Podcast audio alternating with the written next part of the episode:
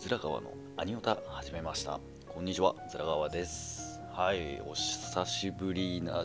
感じですかね。もうだいぶ1ヶ月近くちょっとあの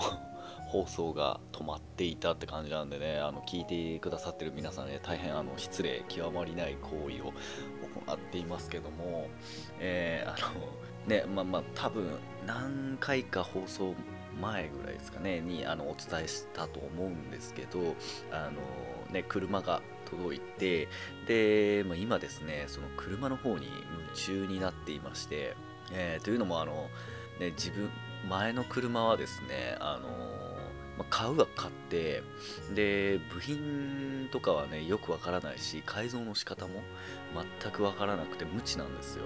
でほとんど業者にお願いしてたんですね。であの取り付いてねシャーなんですけどまあとある時にちょっと気づいたんですよ。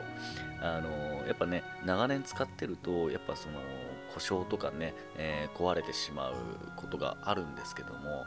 正直ね自分がつけたわけではないんでどこをどう見たらどう直せるのかっていうのがうん全く分からなかったんですよ。だから壊れたまんま使ってたりですねまあ聞いてね、うん、見てもらってちょっと手直しをしてもらったりとかっていう状態でしてなんか違うなと思ったんですよ。そう。だって車好きで改造好き改造車好きなのに自分が何にもできないっていうね。なんかそれの変な負のスパイラルに入っちゃってて。これじゃいかんなと思ったんですよ。でまあ車をね変えれる時期が来て変えれるっていうか変える時期が来ましてね、えー、じゃあもう今度買った時はあのできる限り自分の知識と、まあ、腕によるんですけどもね。できる範囲自分でやっていこうっていうね。感じであの今に至るんですけども。もうすっごい大変なんですよ。あの仕事終わった後はもう常に YouTube とかあとネットで調べ物なんかでねもうずっとあのにらめっこなんですよ。画面と。えー、ほんとねほんと大変です。でしかもよしこの方法でやろうって決めてから今度あの部品をね買うわけなんで選ぶわけなんですけど部品もねそのいろんなそのメーカーから出てましてどれが一番いいんだろうっていうところでねまたそこから何日かかかるわけなんですよ、えー、で安ければいいってもんじゃないし安いとやっぱねそれだけ使ってる部品がチャッチーのもあってあの付け方もねチャッチくて壊れやすいっていうのもありますしかといって高ければいいってもんでもないですよね。高ければ高ければいいもんはついてるんでしょうけども、えー、結局ね高すぎても、まあ、いずれは壊れるんでね、うん、だから程よい値段でその安くもないし高くもないその中間ぐらいでよりいい質のもの、うん、を見つけるっていうところがねやっぱ重点置いてやってますので。でそれを見つけるのもねすごい日数かかってしまうっていうね、えー、だからもうトータルでそれだけで1週間以上ですよね。1個やるって決めてから。でいざねあのやろうとするとやっぱ土日しかないので平日はもう仕事なんで。で最近はもうちょっとねあのまあ、LED とか買ったりするとあのまず点灯チェックしないといけないんですよ。不備がないかあの何日届いてから何日以内に不備を発見したらそのなんつうの交換とかそういうね対応しますっていう風に書いてあるのでね、えー、もう届いたら速攻でチェックしないといけないんで、まあ、会社でちょっとねあの部品とかはねその配線とかはすぐつけれるんで、まあ、昼休憩とか仕事終わった後にちゃちゃっと、まあ、会社はね結構あの道具が揃ってるんでね、えー、使わせてもらったりとかして、まあ、チェック点灯チェックとかしてねやってるわけなんですけども。うん、でいざねやっぱ取り付けようとすると土日しかないんででそこでいかにあの段取りよく効率よくやって土日以内にこう収めるかっていうこともやらないといけないんでね。じゃないとあの出勤で使うんであと他ごとでね車は移動させないといけないので。えー、だから平日なんかねそのやりっぱなしにはできないので完全に土日で完了させるっていう方向で今やってるんでいろいろなその限られた時間っていう中でどういう段取りっていうのがね一番大切になってくるので、まあ、そうなると本当にもうえー、ちょっと収録とかね、えー、編集時間が全くなくて、えー、だいぶ放置してたんですけども、で、なんで今日こうやって放送ができてる、今日というかね、今回放送ができてるかというと、あの前にね、ガルウィングしましたっていう風にね、あの調子こいてたわけなんですけども、ちょっと立て付けがやっぱ悪い。うん。ねまあ、あのガルウィング自体はちょっとあの場所もね、え設備もなかったのであの業者にねあの車買った瞬間にもうお願いしてたんですよ。だからあの通常のドアの開き具合とか全然見たことないんですよね、えー、見ずにそのままお願いしてるっていうね、え、連れからお前アホじゃねっていう。うん、あの中古で購入しとんのになんでチェックしてねえのっていうぐらいあの 人任せなところもあったんですけども、まあまあ、あの車選びをしてもらってる業者さん、まあ、知り合いなんですけども、まあ、その人は俺の中ではすごい信用できる。あの車を買うにあたってはですね。だから結局車買うのにも半年かかったわけなんですよ、えー、車選びから。すごいあの中途半端なものは買わないのでその人は、えー、でなおかつ自分が提示した金額内で収めようっていうあの感じの動きをしていただいてたんで、まあ、その分遅くなるよという、えー、あの釘を打たれてたんで、まあ、それは構わないと、えー、ただ、まあ、自分が提示した金額以内に収まるもので、まあ、よりいいものを見つけてくださいという依頼で、えー、お願いしてたんで、まあ、半年経ってね、まあ、去年の終わりで暮れですね,、えー、ねようやく見つけてもらえてうん、でもすごいね納車した時はすごいいいものでした、うん、あのほとんど純正だったんですけど、まあ、やってたのはホイールとサスかな、うん、タップ式車庫帳がついてたんですけども。であとまあ全塗装してあったっていう感じで、うんまあ、見た目はおーって感じなんですよ。やりがいありそうだただ部品が全部あの他のものは LED 関係とか HID 関係は全てあの純正だったんでドノーマルでした、えー、なのでやりがいあるなとでまあガルウィングもして納車っていう形だったんですけども、まあ、ガルウィングも2ヶ月ぐらい以上かかったのかな？パーツが違うとなんやらかんやらで。で結局ね開いてみたらなんか内張りが えー、なんかもろに当たっちゃってて干渉しちゃってて。でしかもなんかそれのおかげで止まってるっていう状態だったので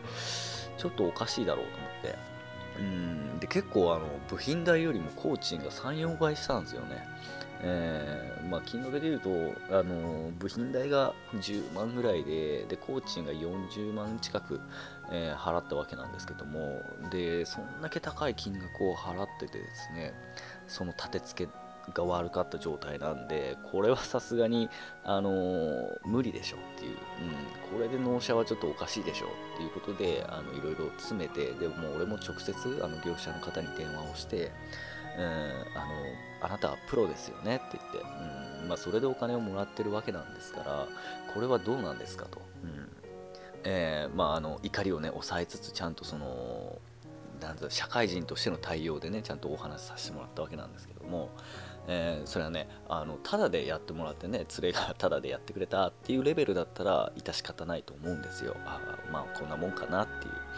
だけどお金払ってるんでねあのそれはないでしょうと。うんそれお客さん満足するのっていうかむしろ自分がそれをやられて満足しますかっていうレベルなんですよ。本当に。で、まあ、今回ね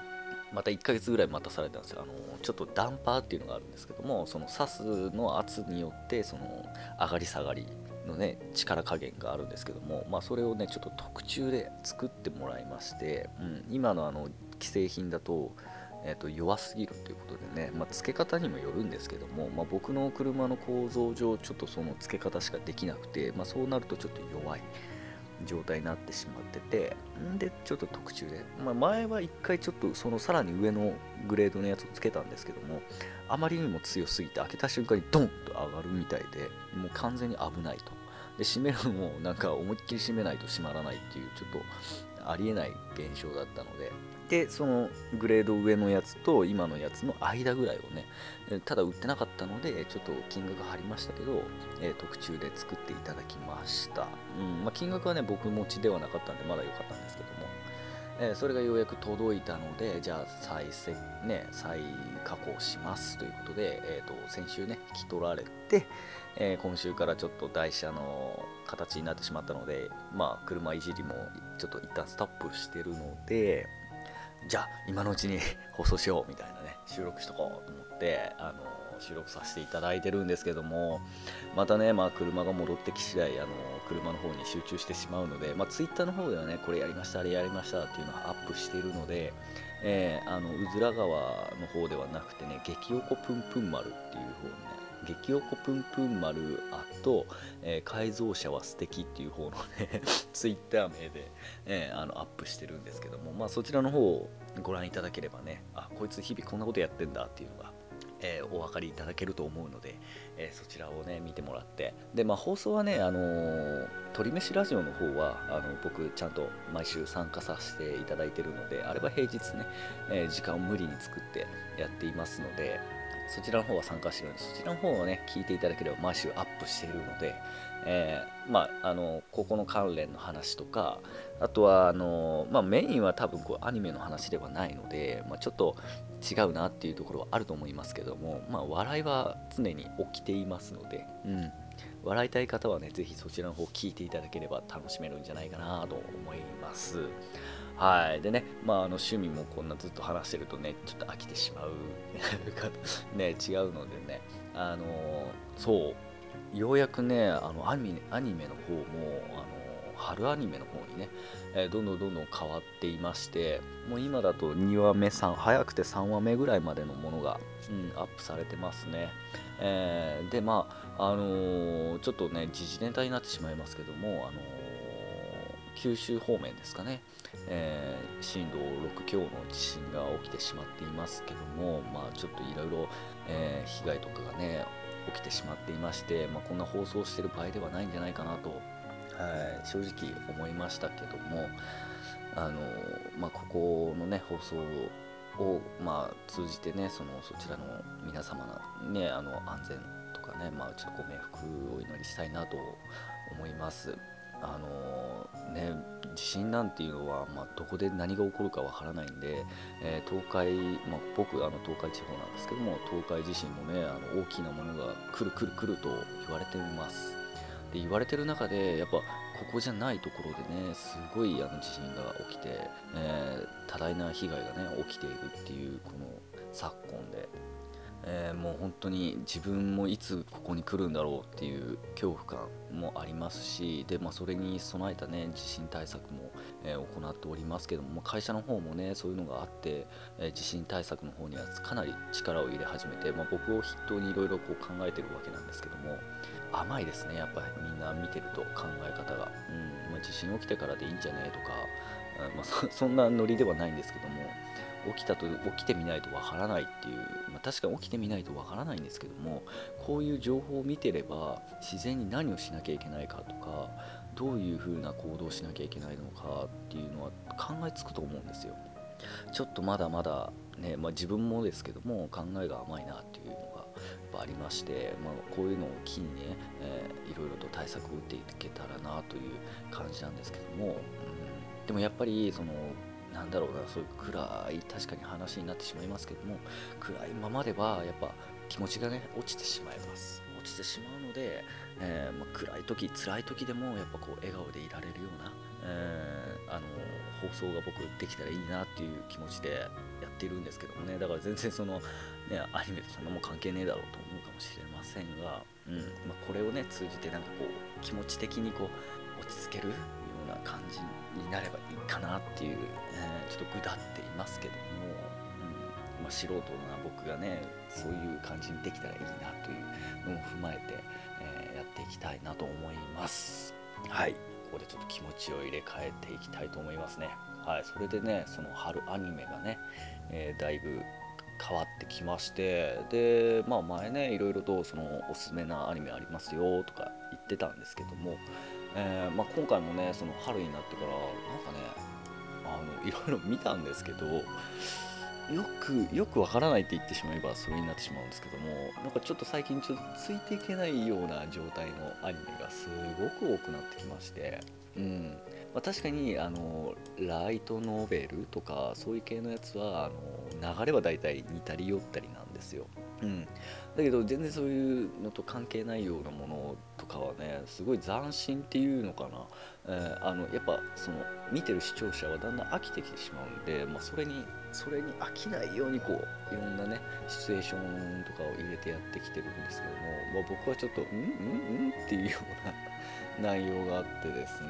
まあまあその中でもね自分がちょっと気になって見てるものの作品のあの紹介っていうかね僕こういうの今見始めましたっていうのがね、えー、伝えていこうかなっていうのを今回のアニメにしようかなっていうね、うん、あのそれでねまず1つ目気になったのがあの爆音っていうやつがあるんですよアニメが。で爆音って聞くとあの僕の世代だとあのぶっ込みのタクとかね。なんかそういうヤンキー系バイクのねあと湘南純愛組とかね、まあ、そういう系の方作品かなと思ったんですよ。だからちょっとおっと思ったんですけどもあの蓋を開いたら全然違うんですよ。女の子がなんか学校の部活でバイク部っていうのをね、えー、作っててでまあそこにあの入ってでバイクを乗ろうみたいな、うん、なんかちょっと変わった感じで。で女の子たちがいて1人メットをかぶってるんですよ、うん。でその子がすごいいいバイク乗っててでバイクのテクもうまいんですけども、えー、どうなの？原作の方はこれ顔見れてんのかな？僕ちょっとこれ見たことないんで分かんないんですけども、うん、メットを常にかぶってる状態で中が見えないんですよ。でお下げだったかな？なんですけどもですごい巨乳ちゃんでね。で主人公があの ちょっと天然でねあのバイクを見て素敵だっつってねなんか自転車通勤なんですけども通学なんですけども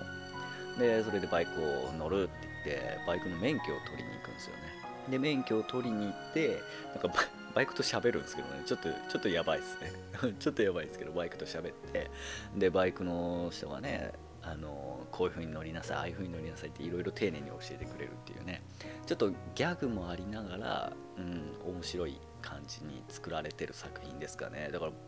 あのなんだろうな。ああいう喧嘩とかもないですしなんかのほほんとしてそのバイク紹介なのかな？みたいなのを踏まえた上の 感じのアニメなんでね。でも見ててなかなか面白かったんで僕は好きですね。であと聖戦のケルベロス。これ多分あのグリーのゲームですかね。ソシャゲのやつからアニメに。前バハムートありましたよね。うん。あれのなんかもう一個のゲームなんですけどもでもなんか絵のタッチはバハムートの方がすごい良かったですね、うん、ケロベルスはちょっとなんか普通になっちゃったみたいな、うん、まあでもなんかわりかしちょっと面白かったんでこれはこれで楽しいかなっていう感じで見てるんですけども。あとまああの見てはないですけども ボノボノとかねありますね。あれ懐かしいなと思って。でちょ1話だけ見たんですよ。だけど昔のボノボノの方が僕は好きです。うん。あのまったり系ね。でボノボノくんのあの「アライグマくん」っていうあのあのなんつうのちょっと遅いテンポのね喋り方がすっごい好きだったんで今ちょっと早い感じがするんですよね。まあ声優さんが変わったからかは分かんないですけど、えー、僕は前の方が好きですね。であとあのネトゲの娘は女の子じゃないと思ったでしょみたいな。思ったみたいなそのタイトルがあるんですけどもこれもなかなか面白いですね。でも実際どうなんですかね。ネトゲやってる人であの女の子、まあ、いるとは思うんですけども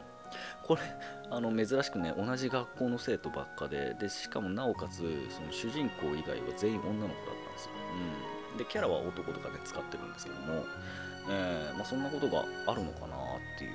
これ俺ねネトゲはやったことないのでまああの小じたまさんが何度か誘ってきてねやったんですけども さすがにちょっとあのキーボードがやっぱね使い慣れないっていうね。でコントローラーにも変更できてるんですけどもコントローラーの設定があまりにもめんどくさくてもういいっつってやめたんですよね。で結局あのスマホで簡単なねポチポチゲーっていうやつですか。まあそちらの方にはまってるっていう感じで。実際ねネットゲーなんかもあのなんかいろいろ会話できるじゃないですか、まあ、打ち込んでですけども、えー、まあ、最近ならスカイプやりながらこうやったりもするとは思うんですけどもね。でもネトゲをやりだすと本当に家から出なくなってしまうのでね。それはまずいなって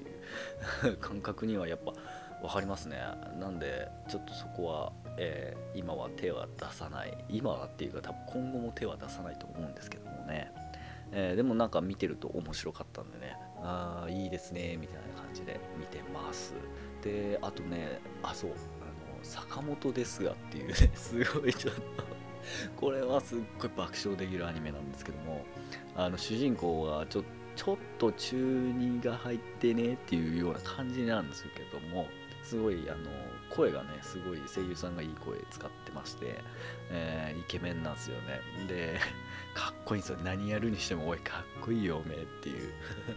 感じなんですけども行動が中二っぽいんですよね。でもなんか見てると腹の底から笑える作品ですね。これはいいです。えー、であとね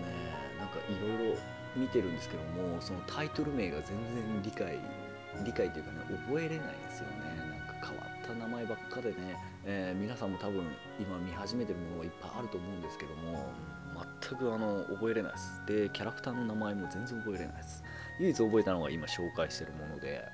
うんまあ、それでもなんかこうねあのネット開きながら、えー、お話しさせてもらってるんですけどもあと教会の輪廻とかをねあの前回やってましたね。で今セカンドで流れてるんですけども、えこれもねちょっと面白い感じで続いてるんで見てますね。あとあの宇宙都市あじゃうん学園都市だ。学生都市アスタリスクのねセカンドシーズン。まあ前回がねあの終わり方が中ぶらりんな感じで終わったんで、まあ、来るんだろうなとは思ってたんですけども来ましたね、えー、なんか似たやつがもう一個ありましたよね。もうタイトルも忘れてしまったんですけども。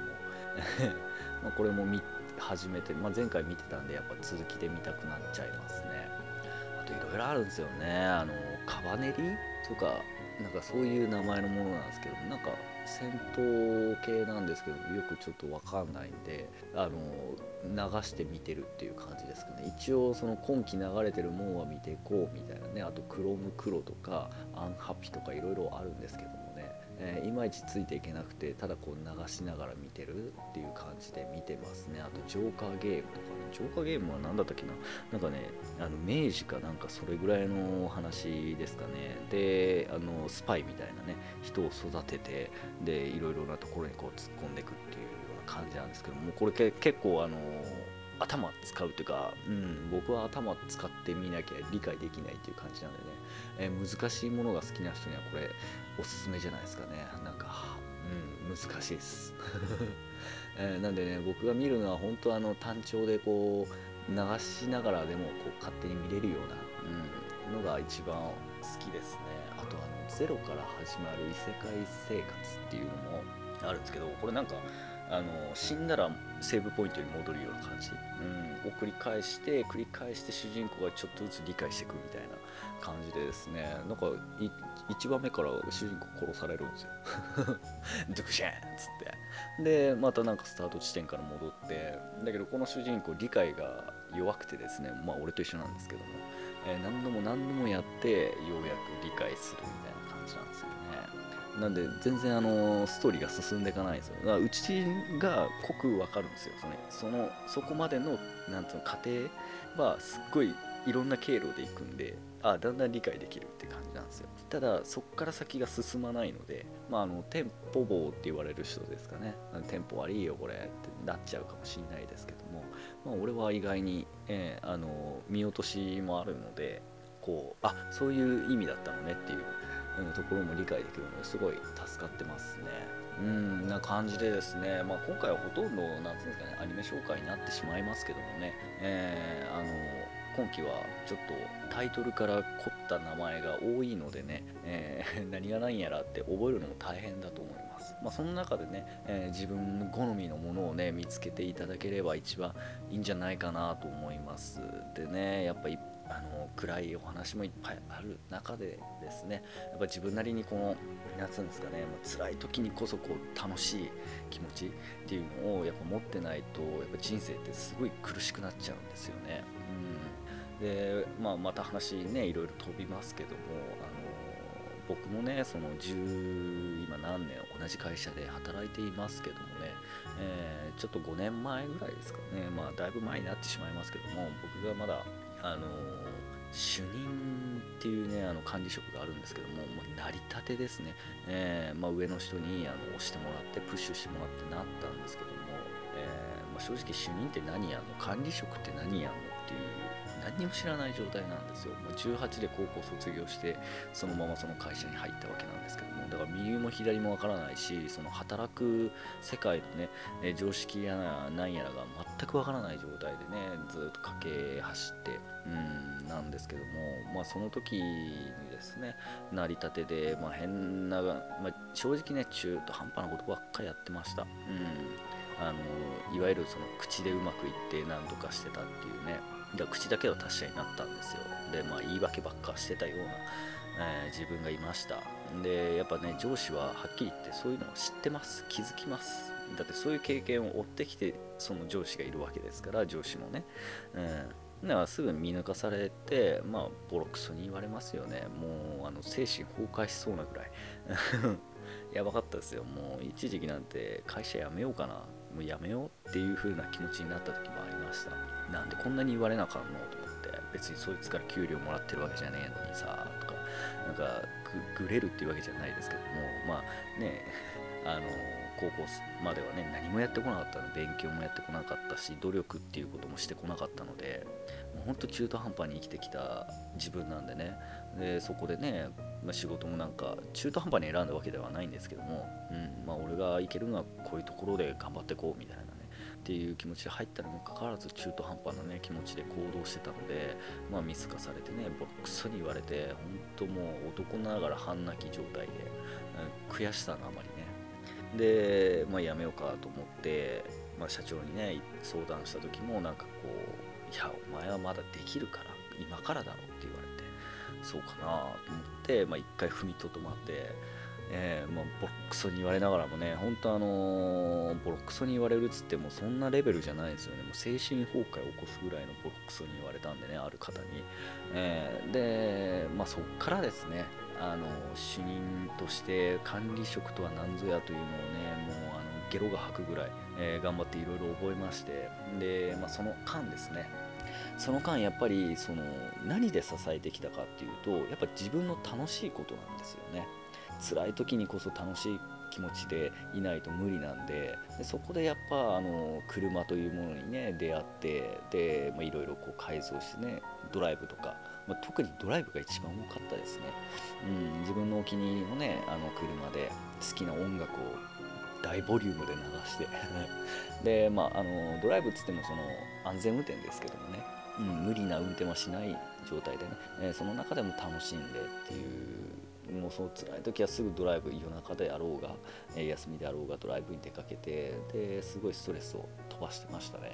うん、でまあ大体の人はねなんかショッピングをしたりとか、えー、パチンコに行ったりとかカラオケ行ったりとかっていうのがあるじゃないですか。あと酒とかね。でお酒は僕逃げるお酒に逃げることは一番嫌いなんで、うん、あのー、結局酔っ払ってね意識飛ばすと迷惑を他人にかけてしまうのでね、うん、他人とか親友とかね、うん、あの抑えれる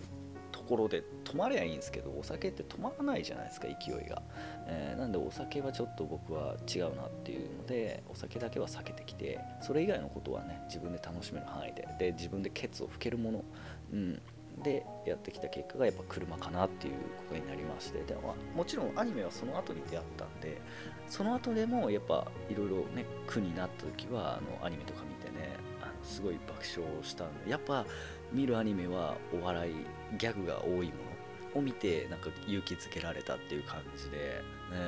だからどんなに苦になって悲しいことが起こってもやっぱそこに立ち止まってはいけないのでね生きてる上ではやっぱ進んでいかないといけないので、えー、でそれのきっかけになるものとかなんかそれをなんつうのあやふやじゃないんですけどその抑えてくれる、えー、気持ちを落ち着かせてくれるものっていう考えでいくとやっぱ僕は車とかそういう笑えるアニメとかうんっていうねものに支えられて、まあ、やっぱ人にももちろん支えられてますけども、えー、自分で自分をこう制御できるものっていったらやっぱそういうところで出会ってですねいろいろこう励ましながら生きてきてるんでだから皆さんもねなんかそういう暗いことがあったりとか悲しいことがあったりしたらですね、まあ、すぐにそういうことをやれとは言えませんけどもちょっと時間が経ってねはあっていう気持ちになった時はね是非こういう笑い系のアニメを見たりとかで自分のね好きな趣味のものにこう没頭してみるとかねこういうことがやっぱ一番なんですよ。あのいや言われますけどもっていう気持ちにはなりますけどもでもやらなきゃ何も変わらないのでね、えー、やってみておかしければ違うのにすればいいですよ。そう。やらないで後悔するよりもねやってから後悔した方がまだねだってやって後悔したらいやこれ違ったなクソってなってもよしじゃあちょっと違うことやってみよう。他に違うことやってみようっていうそのなんつうの足足止まりしなくて済むんですよ、うん、やらない人はあのどうしようどうしようどうしよう。何やればいいえどうしようみたいな感じになってしまうのでね。こう一歩でも踏み出せばその一歩はもう自分に確実にあのプラスになった行動をとってるのでね。もうそこからはもう順繰りでどんどんどんどん動いていくんであれがダメならこれやってみようこれがダメならあれやろうみたいな。あこれ見てけみたいな感じになるのでね、えー、もう本当にだからあのねあの被災地の方はねすごいあの暗いね暗いというかすっごいあの傷ついたと思います。だけどあんなに明るくね立ち上がって元気に頑張っている姿とかねあの見てたんで東北の方は、うん、あと原発とかそういうのもあったじゃないですか。でそんな中でも心強く生きてるのでねもうそれはすごい尊敬できると思いましたね。だからそれ見てたら俺ってすげえちっちゃいなと思ってまだまだだと思って。うん。でねまあその中で見つけたこうアニメとかね。アニメでね一番僕がねそのキュンカキーンってきたのがやっぱクラナドっていう、えー、ここから僕はスタートしてるのでね,、えー、でやっぱ調べるとクラナドは人生っつってね、うん、たかがアニメなんですけどもでもされどアニメだったっていう作品でね。そう最初のね一期はあのすごい学生ドラマなんでねあの友情とかね、えー、そういうのをすごい大切にするような作品をだったんですけども、えー、その後の2期アフターストーリーですかね、まあ、そちらの方は今度は命と家族愛、うん、そういうのがね全て含まれてたものでこれ本当にリアルにあるような内容だったので、まあ、ほとんどフィクションなんですけどね、まあ、フィクション当たり前なんですけども。でも現実ありえるだろうっていうところも、ね、いくつもあったのでこれを見てから僕はあのアニメというものをねすごいあの誤解してたっていう、うん、あの確かに一部本当にね一部あの言われてるねキモいとかうわーとかアニオタっていうイメージの作品もそれはもちろんありますけどもだけど多分その上っ面しか見てない人はそういう考えになってしまいますよね。うん、やっぱ見れば見るほど奥深いものはあるので、うんまあ、一部に縛られずにね全てにこう置いてまんべんなくいけば、うんあのー、すごい何でも対応多彩に対応できる、まあ、やっぱ生理的に無理なものはあると思うんですけど、えー、僕はもうそのそういう生理的に無理だっていうのも打破したいのでね、えー、もう何でもいけます。何でもいけるってわけじゃないですけどいける範囲で、うんあの引け目にならずにねあのプラスにマイナスに受け取らずにプラスになるような行動で、えー、すごい今人生を楽しんでいるのでね皆さんもそういうような、え、きっかけを見つけてそういう暗い時になっても笑顔になるような、うん、で支えになるようなその笑顔でいられるような、え、支えになるようなものを見つけてですね、え頑張っていけたらなと頑張っていけたら、うん、頑張っていきたいですね人生を、うん、そうとにかく楽しい人生であってほしいなと思うのでねえー、まあ、そういうきっかけになるようなね、えー、ことをどんどんどんどんどん言っていければいいんですけども、まあ、何分これは僕の趣味、まあ、自己中な趣味の放送なんでね、えー、まあ、気に食わない方はね、ま違うところにかれてしまうのはま当然なんですけども、まこれでもねやっと放送したかよっていう感じでねちょっと待っていただけた方にはねすごいありがたいなと思うのでね、ま今後もあの続けていきますので、えあのアップはちょっと置き去りになることもあるとは思いますけども、えあの鳥飯ラジオよりかはすごいアップ率は下がるんですけども、えその趣味も、えこちらの方も両方頑張っていけたらなと思うので、え応援の方お願いしますはいそれでは今回はちょっと短い感じにはなりますけども、え終わりたいと思います。また次週ね、アップできればいいかなと思いますけども、アップできない場合は、あの Twitter の方やね、ちょっと楽しみに待っていただいて、で、待ってる間は鳥飯ラジオの方をね、ぜひ聞いていただければいいかなと思います。はい、それではまた次回、さようなら。